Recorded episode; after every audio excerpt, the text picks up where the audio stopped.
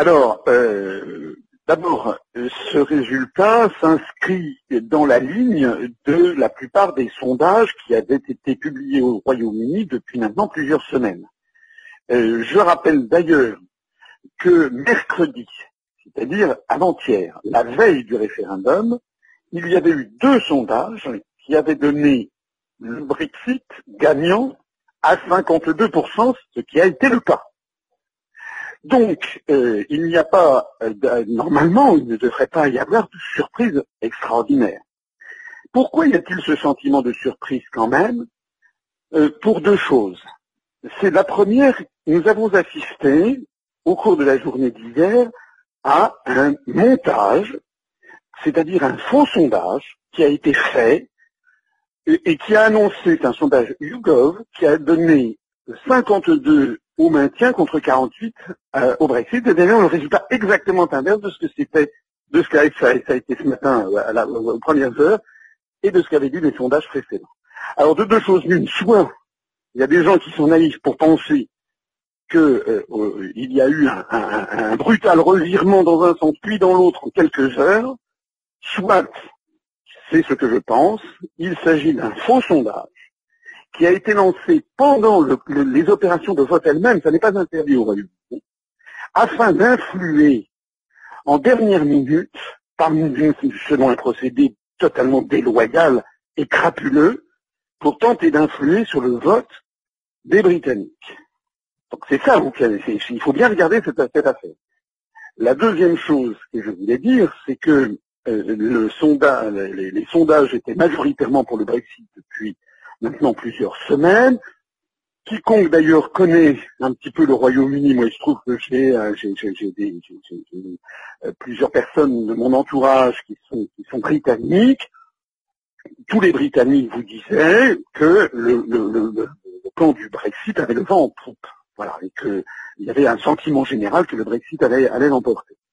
Et ce qui s'est passé, il s'est passé il y a quelques jours, l'assassinat d'une députée britannique, Joe Cox, qui a été assassinée, et ceux qui était une partisane, enfin qui était un porte-parole important du camp du, pour le maintien dans l'Union européenne, qui a été assassiné, et sur lequel tous les médias en ont fait des tonnes, en expliquant que c'était, en gros, que c'était un, en laissant entendre que c'était un partisan du Brexit qui l'avait assassiné, et donc en laissant entendre que les gens qui voulaient sortir de l'Union européenne étaient forcément des, des, des, des fascistes, des, énergies, euh, des, violents, euh, euh, voilà, des, xénophobes, des racistes, j'en passe. Voilà. Alors, ce qui est, vous avez peut-être su, ce qui a fait un buzz, c'est que j'ai donné, j'avais, il se trouve que j'avais donné il y a 15 jours une interview à, à, à la radio russe, Radio Sputnik, qui m'interrogeait sur le Brexit. Et j'avais dit qu'à mon avis, le Brexit était bien parti pour gagner. J'avais dit quand même que, j'avais dit, j'espère qu'il ne va pas arriver au Royaume-Uni, ce qui s'est passé en Suède en 2003, lorsque, comme le son, il y avait un référendum le 14 septembre 2003 qui devait être pour ou contre l'entrée de l'euro dans, euh, de la Suède dans l'euro, la, par la légérie du oui, la, porte-parole principale du oui, Anne Malin, qui était ministre des Affaires étrangères, qui était une jeune femme de 42 ans avec des enfants, avait été assassinée trois jours avant le, avant le référendum et qu'à ce moment-là, il y en avait eu des, tonnes et des tonnes qui avaient été faites. Et comme par hasard, un sondage Gallup était sorti juste avant le, référendum pour expliquer, parce que les référendums, je crois, sont interdits, les sondages sont interdits pendant les opérations de vote ou en Suède, pour expliquer que cet événement avait retourné l'opinion publique euh, euh, suédoise. Donc ce qui est très important à comprendre, c'est que ça fait quand même beaucoup, beaucoup, beaucoup de coïncidences entre ce qui vient de se passer, la séquence qui vient de se passer au Royaume-Uni et ce qui s'est passé en Suède en 2003. Hein. C'est-à-dire que dans tous les cas, un référendum où les européistes craignent de perdre, où massivement la population rejette, dans un cas c'était l'euro, dans l'autre cas c'est l'Union européenne, massivement une campagne d'intoxication, de terreur faite sur le peuple suédois et pareil sur le peuple britannique, comme nous d'ailleurs on l'avait subi en 1992 et en 2005. Et puis, comme décidément le, sondage allait être perdu, eh bien, dans un cas comme dans l'autre, l'assassinat euh, d'une figure emblématique du camp européiste, qui apparaît d'un seul coup comme une espèce de sainte et martyr. Madame Joe Cox avait 41 ans et des enfants, Anne Manning avait 42 ans et des enfants. Hier, pendant les opérations de vote au Royaume-Uni, il, y a eu des reportages sur les gens qui allaient déposer des fleurs sur la tombe de Joe Cox. Enfin, voilà. Et puis, dans un cas comme dans l'autre, il y a eu aussi ce sondage de, de dernière minute. Voilà. Alors, maintenant, libre à chacun d'interpréter ça comme il veut. Moi, je trouve que ça fait quand même beaucoup de coïncidences. Et ce qui est très très étonnant également, c'est que au cours de la journée d'hier, ça a été une véritable opération d'intoxication, puisque finalement, on en finissait par oublier ce qu'avaient dit tous les sondages précédents. On a vu Bernard-Henri Lévy annoncer, faire un message Twitter dont il doit se mordre les doigts maintenant, en annonçant que le Brexit était allait, allait être battu et que c'était la défaite, je sais plus ce qu'il a dit, des, des, des, racistes, des xénophobes, je ne sais pas quel, euh, quel truc habituel, hein, d'intimidation. On a vu que toute l'oligarchie se félicitait déjà du bon résultat. En fait, on a eu, moi j'ai le sentiment que tout ça a été une opération de dernière minute, une psy-op, hein, comme disent les Américains, psy-op, c'est-à-dire une opération psychologique, pour essayer, quand il est encore temps, d'essayer de renverser le résultat euh, final. Voilà. Alors le résultat, ben, le résultat, il est quand même très significatif. Je rappelle qu'on est à quasiment à 52% pour le Brexit. Je rappelle que les Français ont voté, ont voté pour la, euh, pour le, pour le traité de, de Maastricht avec un score moindre, hein, de l'ordre de 51%. Euh, et je rappelle d'ailleurs que ça avait été fait dans des conditions de, de, matraquage et de manipulation qui étaient à peu près comparables. Ce que je note aussi, c'est qu'il y a une participation qui n'est pas belle, qui n'est pas mal, hein, qui est supérieure à 70%, 71%. Alors il est encore un peu tôt pour, euh, pour, examiner dans le détail qui a voté quoi, mais ce fort, cette forte mobilisation, en particulier en Angleterre, plus qu'en Écosse, cette forte mobilisation en particulier en Angleterre, euh, montre que euh, les, les, les, affirmations selon lesquelles euh, ce serait uniquement les personnes âgées qui voteraient contre l'Union européenne et que les jeunes en revanche se mobiliseraient pour rester dans le ben, c'est faux, c'est un mensonge. J'ai déjà eu l'occasion de le dire, je pense que c'est confirmé, il faudra examiner dans le plus grand détail euh, qui, quelles sont les tranches d'âge qui ont, qui ont voté, euh, qui ont voté quoi. Au total, euh, c'est évidemment un événement d'une ampleur absolument historique. Et je pèse mes mots, parce que c'est en fait le début de la fin de l'Union européenne. En fait, c'est le mur de Bruxelles qui vient de s'effondrer, comme le mur de Berlin s'était effondré, avait commencé à s'effondrer du côté de Sopron en Hongrie en 1989, lorsque d'un seul coup, euh, des populations hongroises avaient pu passer à l'ouest en ayant démantelé le, fil, les fils de fer barbelés, et les autorités hongroises avaient laissé faire. Ben là, c'est la même chose. Maintenant, plus rien ne sera comme avant, parce que d'un seul coup, tous les peuples d'Europe sont en train de découvrir que l'Union européenne, on peut en sortir, il y a une vie après l'Union européenne. C'est donc le mythe d'une construction euh, historique irréversible, la loi de l'histoire, etc. C'est ce mythe qui est en train, qui vient de, qui, a volé en éclat dans la nuit, c'est extrêmement positif pour l'avenir du continent.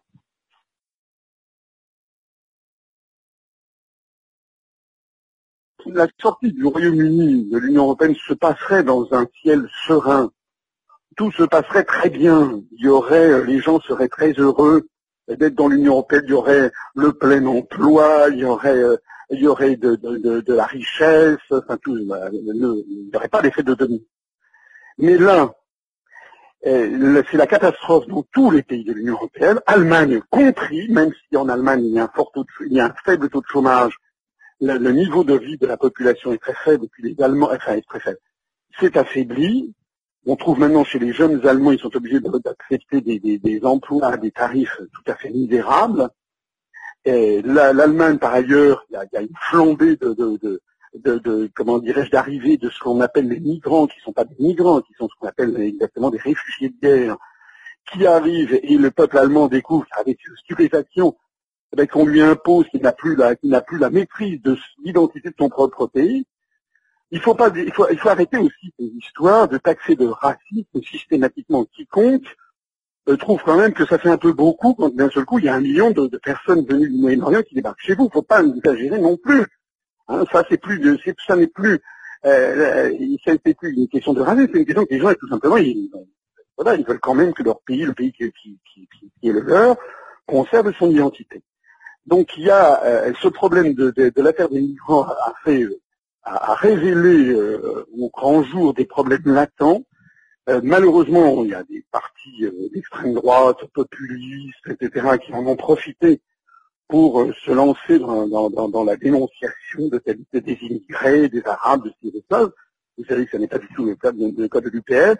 Mais il y a aussi beaucoup de gens qui ont découvert à cette occasion, bah, finalement, que leur pays n'avait plus les manettes. Alors, tout ceci va, s'agissant par exemple de la France, mais aussi de la Belgique, mais aussi de l'Espagne, va de pair avec les réformes du droit du travail exigées par la Commission européenne. Vous savez très bien quelle est la situation en France. La situation, elle est totalement, euh, elle est, elle est, elle est explosive. Je, je, je, parcours beaucoup la France. Je rencontre beaucoup de maires de petits villages. Je peux vous dire que le, discrédit dont on souffre l'exécutif, il est, je crois que c'est du jamais vu. En fait, en fait, je ne sais même pas où M. Hollande euh, et M. Valls trouvent les 14% que leur donnent les sondages. Ce sont certainement des sondages bidouillés. Je pense que M. Hollande est en dessous de 5% de, satisfaction. Donc dans ces conditions, évidemment, les gens sont furieux, tout le monde est furieux en fait, et euh, les analyses de l'UPR, que je présente depuis 9 ans, eh bien, euh, commencent maintenant à, recueillir un écho de plus en plus massif. Je suis, quand je me promène dans la rue, je suis désormais assez souvent euh, reconnu et abordé toujours par des gens qui me félicitent pour le travail que j'ai accompli depuis neuf ans. Les gens commencent à réaliser que euh, s'attaquer aux immigrés, comme le fait le Front National, euh, s'attaquer au, gouvernement ou au MEDEF, comme le fait le Front de gauche, eh bien, ce sont en fait s'attaquer à des, à des, à des, à des lampistes, s'attaquer à, des gens qui ne sont pas la cause du problème, la véritable cause du problème, c'est notre appartenance à l'Union européenne et au fait que toutes nos politiques ont été volées et accaparées par une oligarchie euh, qui a mis la main sur notre liberté et notre démocratie. Alors cette prise, cette prise de cette, découverte, euh, d'un seul coup les gens découvrent le poteau rose, ça se passe en France, en Autriche, aux Pays-Bas, en Pologne, en République tchèque, en Espagne, etc. Alors c'est dans ce contexte-là qu'arrive, le Brexit. Donc on ne peut pas ne pas imaginer qu'il n'y ait pas dans les semaines qui viennent euh, des demandes identiques formulées déjà aux Pays-Bas, mais aussi en République tchèque, en Autriche. Je me rappelle qu'en Autriche, il y a quelques mois, il y a eu une, pétition populaire, il y a, le, référendum d'initiative populaire qui existe en Autriche. Il y a une pétition qui a recueilli, je crois, l'équivalent de, je sais plus combien, je crois que c'est au moins 6 ou 8% de la, de la population autrichienne qui a signé une pétition pour demander justement un référendum. Euh, malheureusement, à la différence de ce qui se passe ensuite, les référendums d'initiative populaire en Autriche doivent quand même être autorisés ensuite par le Parlement, euh, et le Parlement l'a refusé. Bah, vous imaginez bien que les Autrichiens vont dire, attendez, qu'est-ce que c'est que ça? Euh, Pourquoi nous, on nous refuse ce que, a, ce que le, gouvernement britannique a accordé à son propre peuple? Et puis de, de la même façon, en France également, moi je suis sidéré d'aller sur Internet et de voir tous les sondages en ligne qui sont mis sur tous les, sur tous les médias montrent qu'il y a un rejet massif de l'Union européenne. Lorsqu'on a des sondages qui nous expliquent qu'en fait les Français désapprouveraient le, la volonté de sortie des, des, Britanniques, que les Français seraient majoritairement satisfaits de l'Union européenne, qui voudraient simplement une amélioration, mais c'est pas vrai. C'est pas vrai. Les sondages, allez voir ce qui se passe sur Internet, et puis baladez-vous en France. Hein. Moi, je vais rencontrer, je le disais tout à l'heure, je vais rencontrer des, des maires, euh, beaucoup, euh, voilà, et puis je vais à la rencontre de la population. Je peux vous dire que l'accueil que nous fait est excellent. Ça n'a rien à voir avec ce que c'était il y a encore trois ans, il y a encore trois ans, trois, quatre ans, quand je disais ce que je dis depuis neuf ans, quand j'ai créé l'UPR, c'est-à-dire qu'il faut sortir de l'Union européenne et de l'euro, et de l'OTAN, les gens me regardaient en disant voilà qu'est-ce que c'est que ça c'est un peu un professeur nimbus il dit des choses intéressantes enfin bon tout ça est totalement inapplicable il rêve éveillé ça me c'est de toute façon c'est impossible et tout. Et puis ben, maintenant c'est pas du tout le cas les gens m'écoutent avec beaucoup d'intérêt beaucoup beaucoup beaucoup d'intérêt. J'ai été le promoteur en France de l'existence de l'article 50 ce matin, j'ai eu le plaisir d'écouter sur toutes les grandes radios, il n'est désormais plus question que de l'article 50, qui a été sciemment caché en France, dans tous les grands médias, partout, les, grands médias, mais aussi par les partis politiques. Je rappelle que le Front National, euh, je ne parle même pas de DLF, de M. Dupont-Aignan qui refuse de bec de sortir de l'Union Européenne, qui veut simplement changer l'Europe comme tout le monde, etc. mais aussi le Front de gauche et l'extrême gauche. Personne n'a jamais parlé de cet article 50 qui est la clé, le sésame qui permet de sortir de l'Union européenne de façon sereine et, juridique. Voilà. Alors, je pense effectivement qu'on va vers un, vers un scénario de, remise en question, de proche en proche. Bien entendu, l'oligarchie ne va pas laisser faire. Les, les pantins qui sont à la tête des gouvernements, Marc Rutte, par exemple, aux Pays-Bas, le Premier ministre a déjà dit que non, il était hors de question d'organiser un référendum. Vous pouvez être sûr que M. Hollande et M. Valls, du haut de leurs 10% de popularité, vont dire la même chose en se drapant dans des grands principes, mais des grands principes qui ne représentent que même. C'est fini, hein, c'est fini. Il y a une, énorme vague qui est en train de monter sur le continent. C'est une vague que l'on a connue, euh, ben, qu'on a connue en, 1900, euh, en 1989, hein, du côté de l'Est. Ça a été l'effondrement du camp socialiste. Mais c'est une vague, c'est cette vague de libération des peuples, on l'a connue en fait euh, à plusieurs moments dans l'histoire de l'Europe, à chaque fois qu'il y a eu l'effondrement d'un empire et qui était devenu une prison des, une prison des peuples. Ça a été par exemple euh, bah, à, la fin, à la fin de 1918, ça a été aussi l'effondrement de, progressif de la de l'Empire ottoman, ça a été, on peut aussi dire qu'après la Révolution française de, de, 1800, de 1848, il y a eu aussi un grand mouvement de, de, prise de conscience et de libération des peuples. Et là, je crois que nous sommes entrés dans cette phase, une phase historique qu'il va falloir suivre avec un immensément d'intérêt c'est une phase euh, qui, présente des motifs d'inquiétude, hein, parce que c'est en fait rien moins que la domination euh, de Washington et des États-Unis en Europe qui est en train d'être remise en cause par les peuples.